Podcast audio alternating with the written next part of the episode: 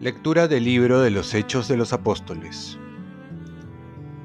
En aquellos días un fariseo llamado Gamaliel, doctor de la ley, respetado por todo el pueblo, se levantó en el Sanedrín, mandó que sacaran fuera un momento a aquellos hombres y dijo, Israelitas, piensen bien lo que van a hacer con esos hombres. No hace mucho salió un tal Teudaz dándoselas de hombre importante, y lo siguieron unos cuatrocientos hombres.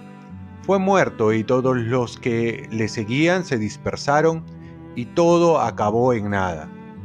Más tarde, en los días del censo, se levantó Judas el Galileo, arrastrando detrás de sí gente del pueblo.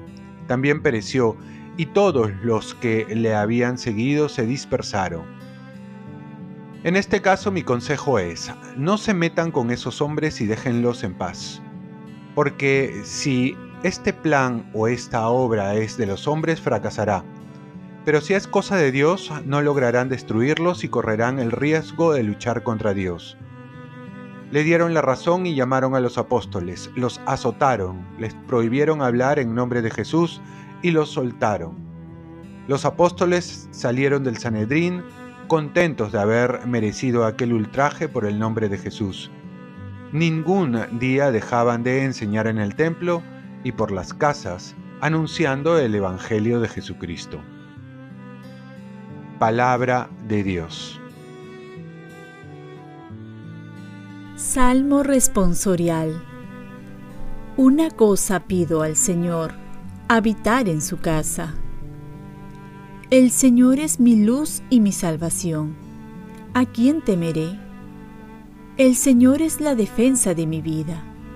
¿Quién me hará temblar? Una cosa pido al Señor, habitar en su casa. Una cosa pido al Señor, eso buscaré, habitar en la casa del Señor por los días de mi vida, gozar de la dulzura del Señor contemplando su templo. Una cosa pido al Señor, habitar en su casa. Espero gozar de la dicha del Señor en el país de la vida. Espera en el Señor, sé valiente, ten ánimo, espera en el Señor. Una cosa pido al Señor, habitar en su casa. Lectura del Santo Evangelio según San Juan.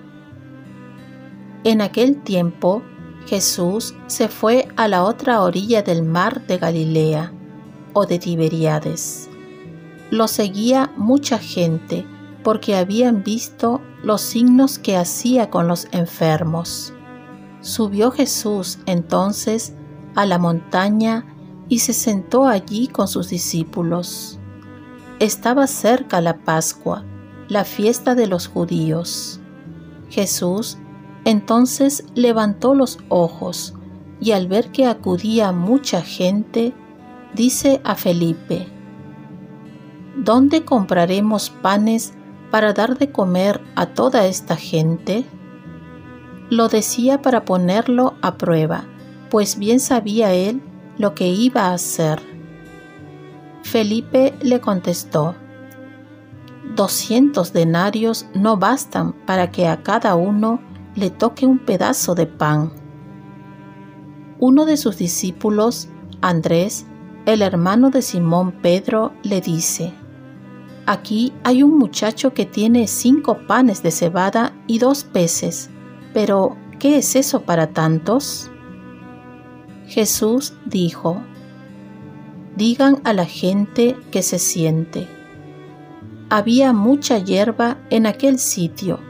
Se sentaron. Solo los hombres eran unos cinco mil. Jesús tomó los panes, dijo la acción de gracias y los repartió a los que estaban sentados. Hizo lo mismo con el pescado y les dio todo lo que quisieron.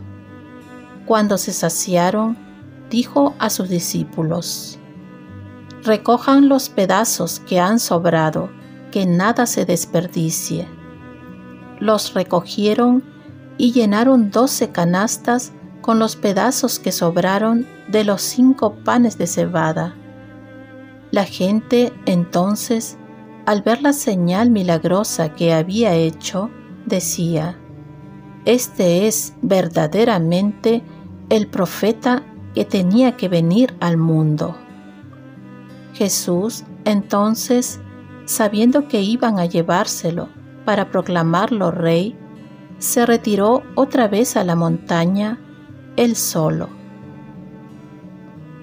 Palabra del Señor.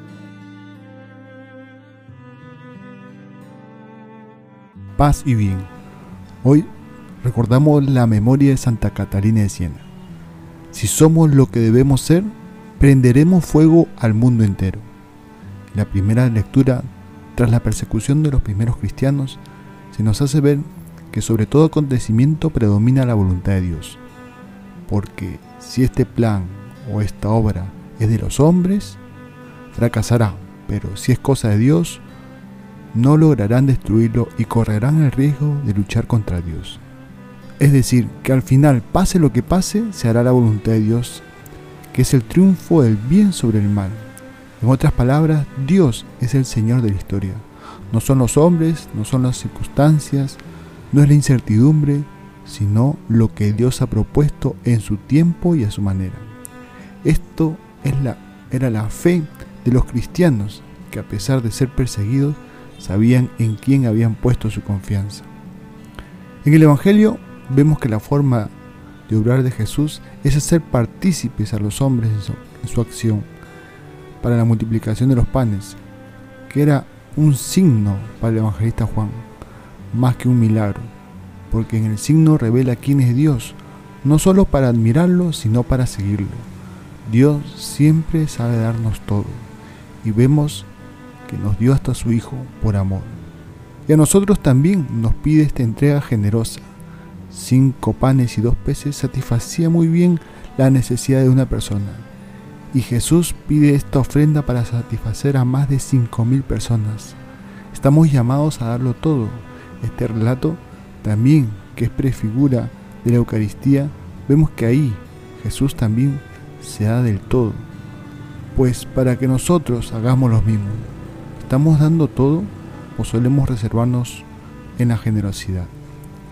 podemos tomar también la actitud de Felipe, en ponernos a calcular hasta dónde podemos dar. Pero cuando Dios está de nuestro lado, ya no podemos calcular, porque contamos con su infinito amor, con su infinita generosidad que no tiene medida. Oremos, Virgen María, ayúdame a confiar más en Dios que en mis fuerzas, y acrecienta mi fe para ser más generoso. Ofrezcamos nuestro día.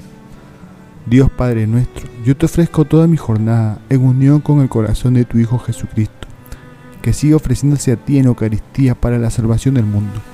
Que el Espíritu Santo sea mi guía y mi fuerza en este día, para ser testigo de tu amor. Con María, la Madre del Señor y de la Iglesia, te pido por las intenciones del Papa. Con San José Obrero te encomiendo mi trabajo y mis actividades de hoy, para que se haga en mí tu voluntad y la bendición de Dios Todopoderoso, Padre, Hijo y Espíritu Santo, descienda sobre ti. Cuenta con mis oraciones que yo cuento con las tuyas y que tengas un santo día.